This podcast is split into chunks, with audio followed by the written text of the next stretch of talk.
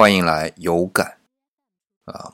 昨天不是讲到我上周带我女儿去跳舞，然后经过那个很感人的十字路口嘛？嗯，但是也有不感人的事情啊。嗯，也是在周末，呃，但不是去跳舞，是去声乐课。我女儿这个是被选中啊，去参加区里边的合唱团。那么。既然是区里边嘛，那就在少年宫里边。那么少年宫呢，最近在举行一个活动，应该是绘画的活动啊，来表现少年们啊这种对于新的一种向往、一种希望。哎，这个在我们小时候也经常有这样的一种活动啊。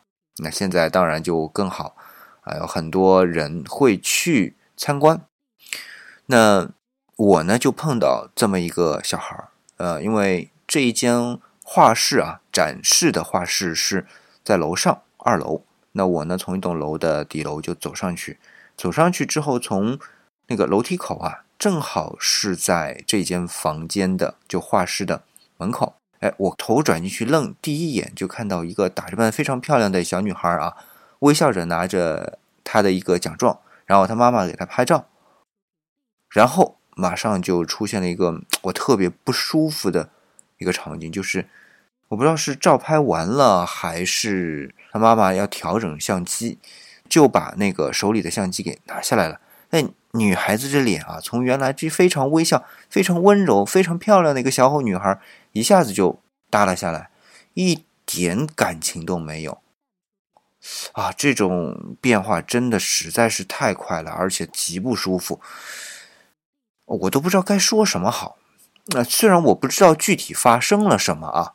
但是，这种感受非常让人难受的，就是啊，我们如果啊拍的照只是为了发朋友圈，那似乎好像也太做作了，或者太会演了哈。